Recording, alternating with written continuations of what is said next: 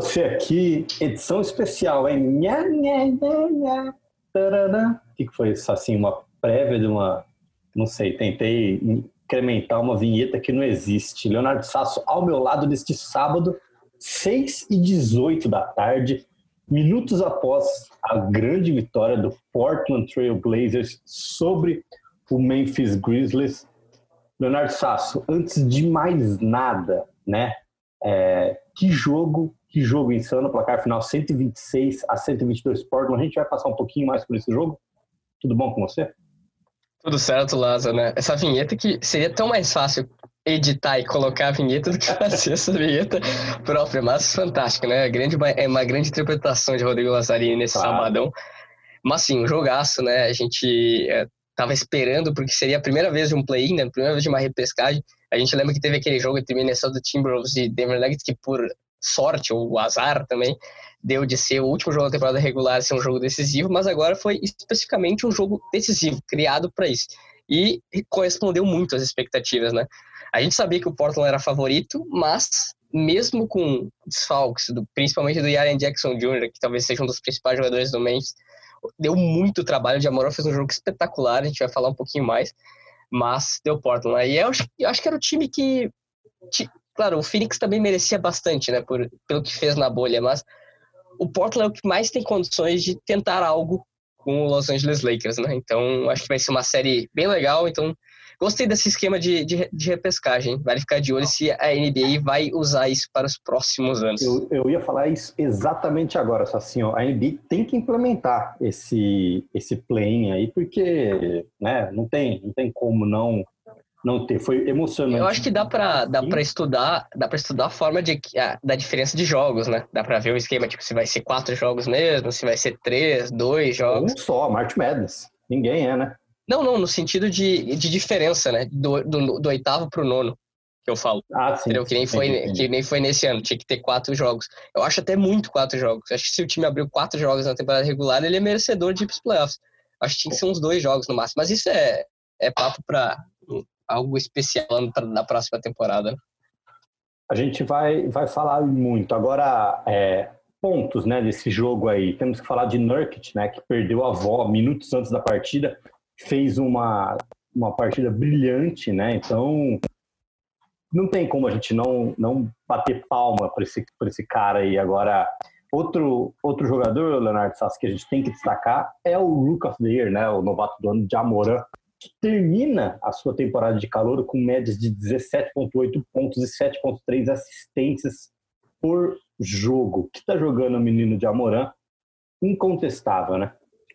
É, primeiro, o Nurkic uma, uma partida fantástica, né? Fez 20-20, né? É algo que é, é, é, difícil, a gente sabe, ele já teve jogos assim, mas no dia que a avó dele morre, ele, a gente nunca sabe como o jogador vai entrar na quadra, né? Psicologicamente, como é que vai afetar isso, mas ele jogou muito bem, a gente via que ele estava batido, mas ele conseguiu, nos momentos que esteve em quadra, transformar todo aquele abatimento, toda aquela tristeza em, em algo muito produtivo para o time, né? Jogou muito bem, defensivamente foi quase perfeito. A gente está falando de um Valanciunas que está muito bem na temporada é muito difícil de ser marcado, e o Nurkic foi muito bem, ajudou muito a equipe. E o Moran, cara, partida sensacional do cara. Ele começou mal, se a gente for ver, né? não conseguiu pontuar muito bem no primeiro quarto, mas principalmente no segundo tempo, ele põe a bola embaixo do braço, ajuda muito o Memphis, e precisava disso, Memphis. Era a única chance de, de eles vencerem, era com o Jamoran tendo uma partida incrível, uhum. 35 pontos, melhor marca da carreira, justo no jogo mais importante. Então, logo na partida mais importante da carreira do Jamoran, ele já mostra que não pipoca, né?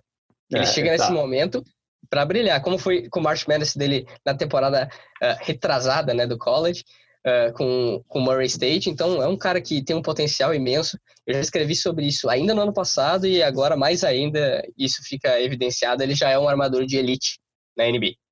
Muito bem. Bom, só para a gente contextualizar também, né, Damian Lillard voando aí nesse, nesse jogo, colocou o jogo no final ali, ele e Carmelo, CJ, né? né? Carmelo, é. Não, CJ, CJ três, jogou né? muita bola no final do jogo. E o Carmelo metendo a bola decisiva. Até uma estatística, estatística legal para falar. Uhum. Uh, quatro bolas de três em minutos final de quarto-quarto uh, ou na prorrogação na bolha, né? É o líder da, desse quesito na bolha, clutch, junto com ah. o Donovan Mitchell. Donovan Mitchell, muito aquelas bolas de três que ele fez no jogo contra o Denver, né? Que foi para duas prorrogações, então ele, ele brilhou naqueles minutos finais.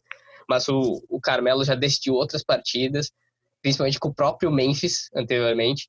Então, jogou demais o, o, o Carmelo, principalmente clutch, e o CJ McCollum nos minutos finais também chamou muito a responsabilidade. Machucado, e o Lila durante lembra... toda a bolha, né? MVP. A gente vai falar um pouquinho, a gente pode falar os prêmios, né? Vamos falar é no final, vamos falar no final, Sacinho, do, do, da premiação, mas já fica aqui a sua menção a Damian Lillard, MVP da bolha. É, bom, com isso, com esse jogo realizado e esse jogo concluído, temos né, os oito confrontos de playoffs, correto ou não? É isso mesmo. É isso mesmo. E aí, Playoffs legais, hein? Logo, né? Exatamente. O Los Angeles Lakers na primeira posição estava de braço cruzado esperando, né? Esse resultado. E aí teremos um Los Angeles Lakers e Portland Trail Blazers. É uma série que dá para sonhar ou, ou o Blazers ganha um, dois jogos só? Ah, cara, a gente tá falando de um time forte dos Blazers, mas não tem como tirar os Lakers, assim. Se, se tirasse, seria surpresa, sério, gigantesca para mim, uma das maiores zebras de séries de playoffs da história da NBA, eu não teria dúvida. E não tô falando por causa da qualidade dos jogadores, mas simplesmente por ser um primeiro contra o oitavo, enquanto o primeiro tem Anthony Davis e LeBron James. Uhum. Então, para mim, eu acho muito difícil. Eu apostaria num 4 a 2 pro, pros Lakers, porque não tem mando de quadra, né? É quadra é, neutra, então o que facilitaria. Se tivesse mando de quadra, 4 a 1 ou uma varrida. Eu vou, eu vou com você, 4. Eu vou, não, mentira, eu vou de, diferente de você, porque eu nunca concordo com você nas coisas, né? Então, vamos de 4 a 1. Agora. E outra, que eu quero só, só falar para é, para mim, o Anthony Davis vai dominar o garrafão, cara. Porque embora o Nurkic tenha ido muito bem, a equipe do Portland cede muito rebotes ofensivos. E a gente sabe como o Anthony Davis é muito feroz nos rebotes ofensivos. Uhum. Então, isso vai ser um ponto bem principal pro, pro, pro Blazers arrumar. E tá falando de um Whiteside que vem muito mal no banco de reservas na, na bolha, Nossa, né? Com péssimo, todo respeito. Péssimo. Ele foi um cara que teve uma temporada na, na ausência do Nurkic machucado, mas na bolha tá muito mal vindo do banco. Tudo que o Nurkic traz de positivo no ataque na defesa, o Whiteside praticamente destrói. Então, uh, eu vejo que, principalmente nesse matchup, quando tiver o Whiteside em quadra com o Anthony Davis, o Lakers tende a ser muito dominante. Muito bem. Então, a gente, né, a gente já está falando aí também, não é um Lakers tão vulnerável assim como né, já foram outras conferências. Segundo colocado, o Los Angeles Clippers né, enfrenta o Dallas Mavericks de Luka Doncic. Mas, assim, eu vou falar uma coisa aqui, se você me permite começar a analisar um pouquinho essa série. É, o Clippers hoje está um patamar, como né, os flamenguistas gostam de falar aí, um patamar acima com a dupla Paul George e Kawhi Leonard. Eu acho que o Doncic ganha um jogo, acho que dá 4 a 1 para o Clippers, mas o, o Doncic ainda não tem aquela experiência. Vai ser a primeira experiência de playoffs do Doncic, a gente lembra isso. É um cara vencedor, clutch na Europa, clutch na NBA já, mas playoff diferente, né? A gente sabe disso e eu tenho certeza que o Doncic vai ir muito bem. Isso Sim. não há dúvida, o cara é, é, um fenômeno, mas não tem como, né? O, o time do Dallas é muito abaixo do, dos Clippers. Eu acho que vai, vão ser jogos duros, isso eu não tenho dúvida, mas eu não vejo o, o, os Dallas, o Dallas buscando mais que duas vitórias. Eu aposto num 4 a 1 estou junto contigo nesse palpite não vejo mais do que duas vitórias, assim, no máximo, pro, pro Dallas nessa, nesse playoff. Para mim, continua sendo favorito ao título da NBA os Clippers. É, é, muito, a rotação é muito forte. Aí é ousado, hein? Aí é ousado falar. Vamos, vamos aguardar, Leonardo Sasso. Agora, terceiro colocado contra o sexto, né? O Denver Nuggets contra o Utah Jazz. Nuggets que apresentou ao mundo bol-bol nessa bolha, né? O pessoal conheceu a fundo aí o nosso queridinho do college. É, Utah Jazz também, né, a gente sabe da força que tem, mas o Nuggets hoje está muito superior, tendo inclusive Michael Porter Jr. em o segundo time de destaque da bolha, também que a gente vai falar mais no final desse podcast, mas Michael Porter Jr. saudável mostrou que tem culhão, né? Jogando muita bola, né, cara? E a gente tava esperando por esse Michael Porter Jr., né? Que se mostrava no high school ser muito eficiente. E agora na NBA, ele, nessa bolha, ele começou a jogar tudo que ele pode. Ele é um cara muito difícil de ser marcado, né? Porque ele é, tem 2 e 8, é difícil ser marcado no garrafão para jogadores mais baixos. Daí quando ele pega jogadores mais altos, ele consegue espaçar a quadra. É aquele pesadelo para uma, uma defesa. E jogando com o Jokic, que é um dos pivôs, um dos jogadores mais inteligentes da liga, uh, é, fica muito mais fácil. Jamal Murray voltando de lesão, voltando bem, A gente tem que ver ainda como o Gary Harris e o Barton vão voltar da lesão. E o que o Utadia sente muito é a falta do Bogdanovic, né, o croata, que acabou não voltando por conta de lesão para essa bolha. Isso faz muita falta porque ele era o, o segundo cestinho desse time, né, atrás do Donovan Mitchell. Uhum. Acho que um cara tem que dar aquele passo a mais para Utah sonhar com algo melhor, que é o Mike Conley, né, o armador tem que ser o cara não só de assistência, mas de pontuação também para ajudar o Donovan Mitchell nessa série. Meu palpite por incrível que pareça, até acho que pode pintar mais facilidade pro Nuggets, mas eu vou de 4 a 3 Denver. Ô, louco. Ah, Leonardo Sass, como você gosta de perder dinheiro em apostas? Muito bem. Não, porque eu não apostei nisso, né? ah, só tô brincando aqui, mas é porque você vai perder dinheiro, tenho certeza disso. Bom, Qual agora... Qual é o palpite? Oi? Qual é o teu palpite? O meu palpite? 4x1 Nuggets. Boa. 4x1, assim, tipo, sem Vamos, vamos perder ali o terceiro jogo, ou o quarto, que a galera já vai estar tá cansada, vai tirar o pé, porque é, vai ser jogo dia sim, dia não, dia sim, dia não, dia sim, dia não, depois a gente passa também o calendário. Mas pesado, 4 a 1 vence fácil o Denver Nuggets, chega, inclusive, é, acho que chega na, na final de conferência, mas aí é assunto para outro podcast. Agora, a série ah, que, que isso? mais... Assim, ó, agora a série que mais vai, eu acho, pegar fogo nesse lado do Oeste, uma série. Se você falasse para mim assim, ah, você só tem direito a assistir uma série no Oeste, eu queria assistir Houston Rockets e Oklahoma City Thunder por toda a história, né? Tudo que envolve Westbrook contra Oklahoma, teremos ali Chris Paul contra o Houston que simplesmente mandou o cara, né, embora. Eu gosto muito desse confronto. Vejo que o menino Shai Gildas Alexander vem crescendo cada vez mais. Esse Houston sem pivô, como que será o encaixe nesse duelo diante do Oklahoma City Thunder? Meu palpite para você agora, já está assim, quer que eu seja ou, ou não? O que tu acha que for, que vai ser? Ó, tá escutando bem? 4 a 3 Oklahoma City Thunder. Justíssimo, justíssimo. A, a gente lembra, né, o Westbrook machucado, não machucado. joga, né? Esses primeiros jogos, a gente não sabe quando ele vai voltar, se vai voltar. Isso é um desfalque muito grande, né, para a série, para o Houston. Uh, eu acho que o ponto principal é saber como esse small ball do Mike D'Antoni vai, vai lidar, né? A gente tá falando de Steven Adams, de Nerlens Noel, caras muito fortes no garrafão. O próprio Galinari é maior que quase todo o time do, do Houston Rockets, então é, é um matchup difícil para o Houston.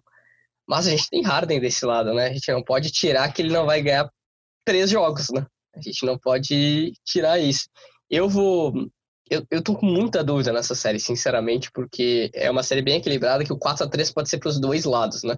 Eu, eu não vejo esse Oklahoma, por mais que tenha sido o time mais surpreendente, que ele vai passar por cima do Houston. Não vejo isso. Mas eu também não confio totalmente para o Houston para eu cravar eles na é, classificados. Mas para deixar um pouco mais polêmico, eu vou de 4 a 3 para o Houston, hein?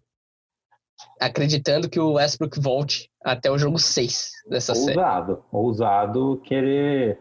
É óbvio que você não ia ficar ao meu lado, né? Bom, é, o que eu tenho para dizer aqui, passando para o lado leste agora, hein? Lá do leste, Milwaukee Bucks enfrentando o Orlando Magic. Essa série Essa aí não precisa nem falar, né? 4x1, 4x0, fácil assim. Se for 4x1, já tem que dar aplausos para o Ceviche e companhia.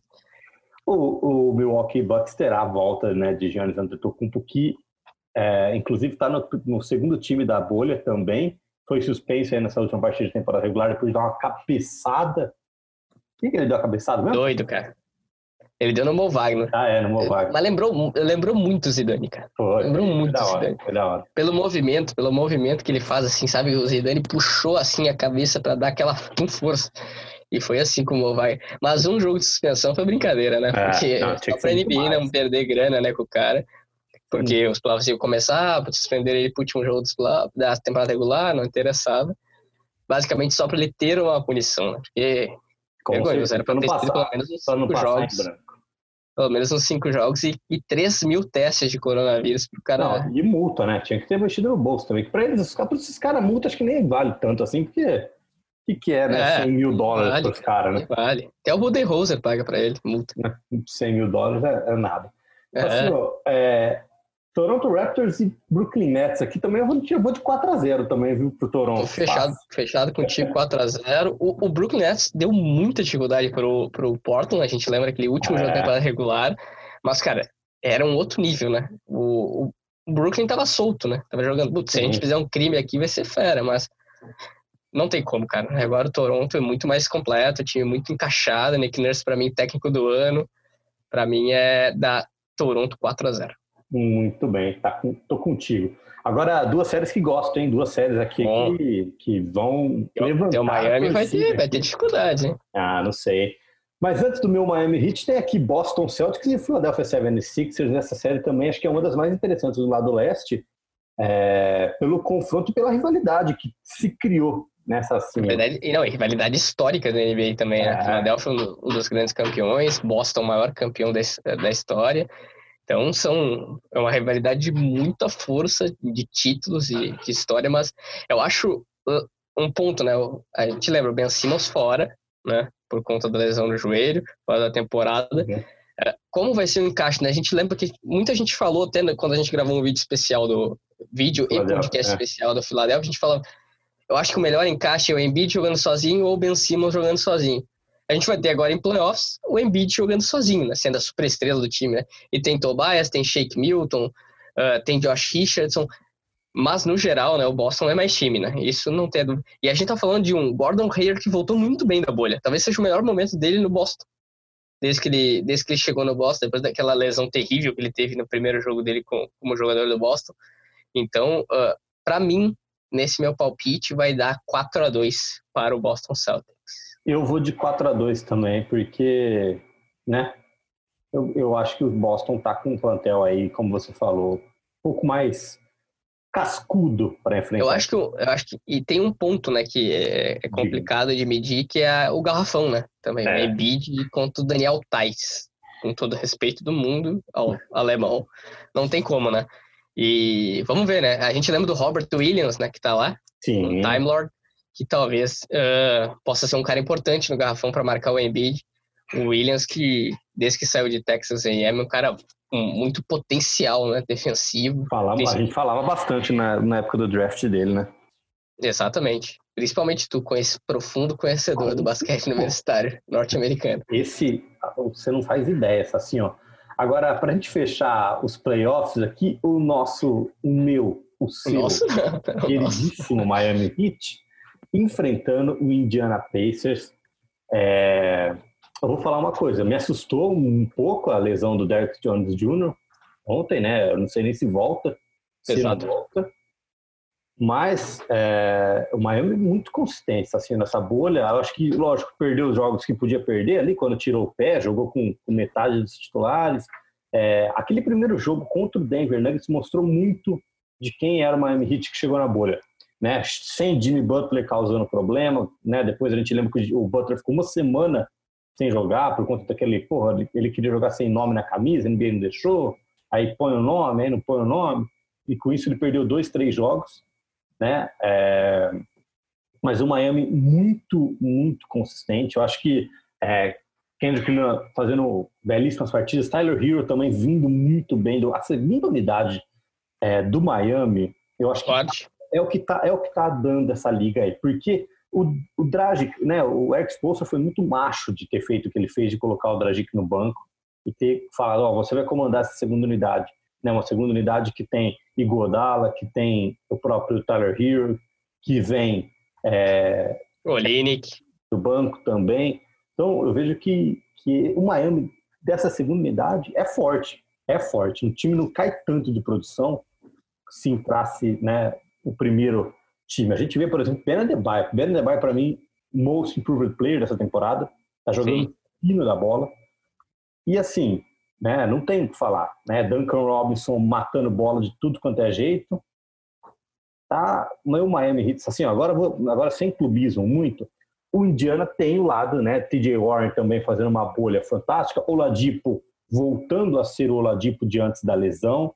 É, o seu Doug McDermott ali também guardando algumas bolinhas dele, né? O Miles Turner que sabe o que sempre faz. Então, assim, acho que vai ser uma série mais equilibrada, mas aí vence né, esse, esse conjunto da obra. Eu acho que a profundidade do banco do Miami vai prevalecer nessa série 4 a 2 para o Heat. Ah, bom palpite. E até ia falar quando começou a falar do banco do, do, do Miami Heat, são, dois, são do lado de dois bons bancos, né? O banco do Indiana Pacers é forte também, a gente tá falando de um Jakar Sampson que evoluiu muito, de um TJ uhum. McConnell que sempre esquenta o jogo vindo do banco, de Justin Holiday, que talvez seja um dos melhores sextos, sexto homens hoje da, da liga, bem importante pro, pro Indiana, principalmente nas bolas de fora, o próprio McDermott. Mas o time vai sentir muita falta do Sabonis numa série de sete jogos.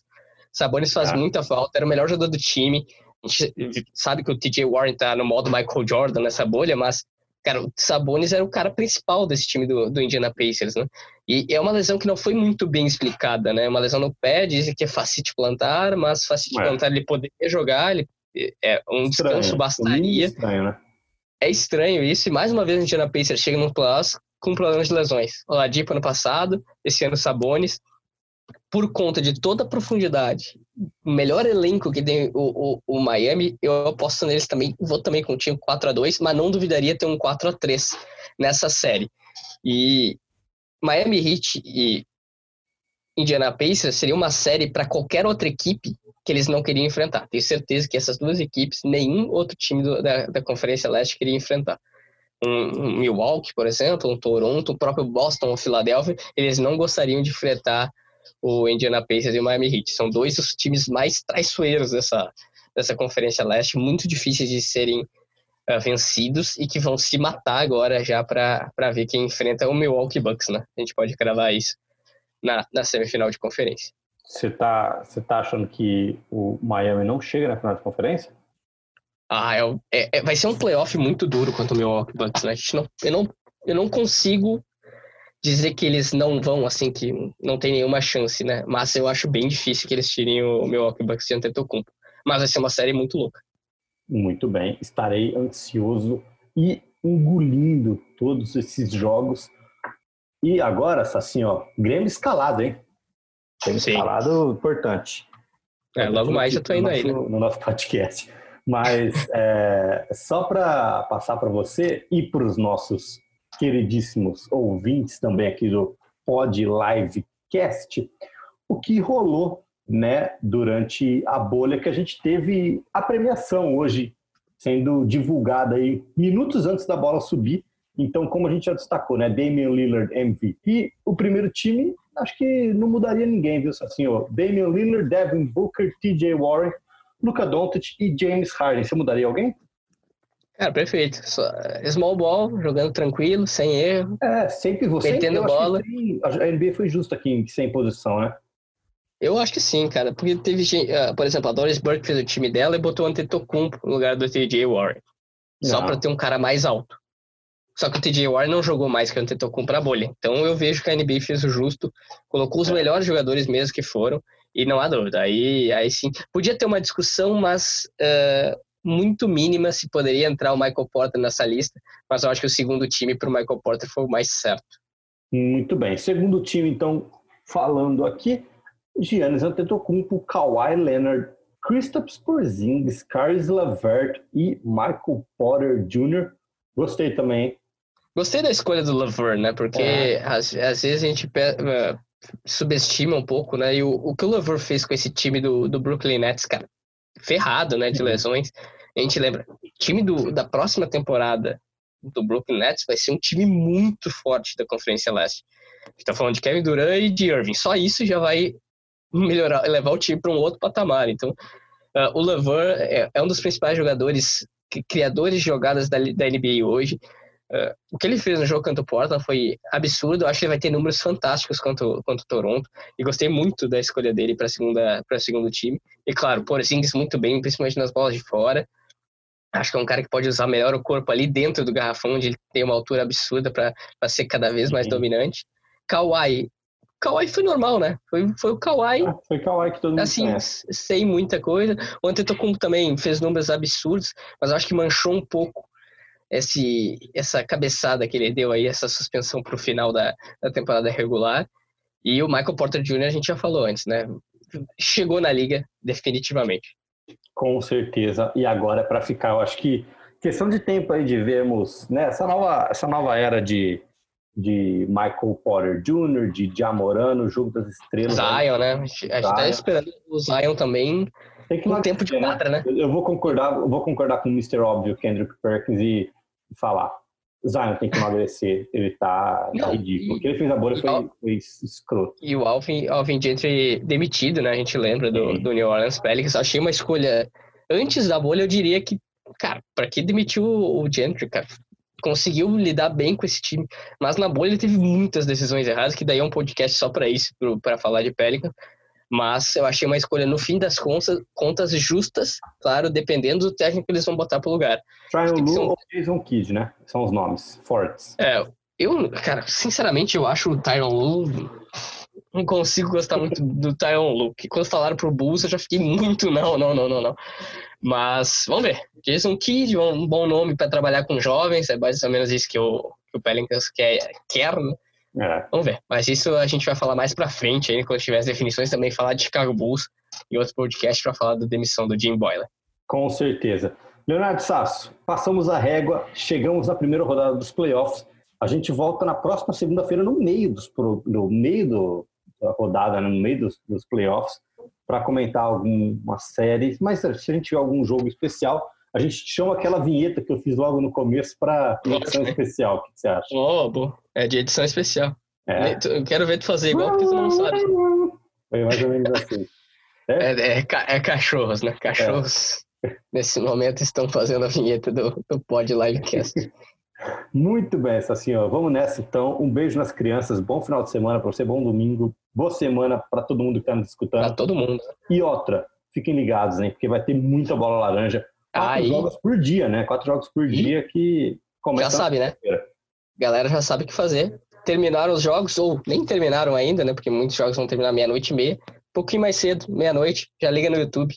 Deixa no mudo no YouTube por enquanto. Deixa no, quando tá rolando o jogo, deixa no mudo, tranquilo, sem problemas. Mas depois que terminou os jogos, liga de novo o som e fica no Corujão NBA no YouTube para não perder nada do pós-rodada da NBA.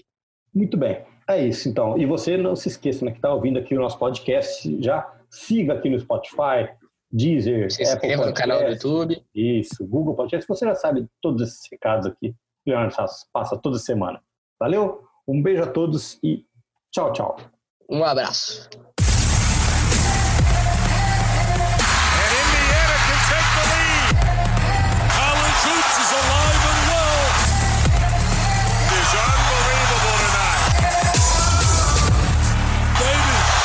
going to be special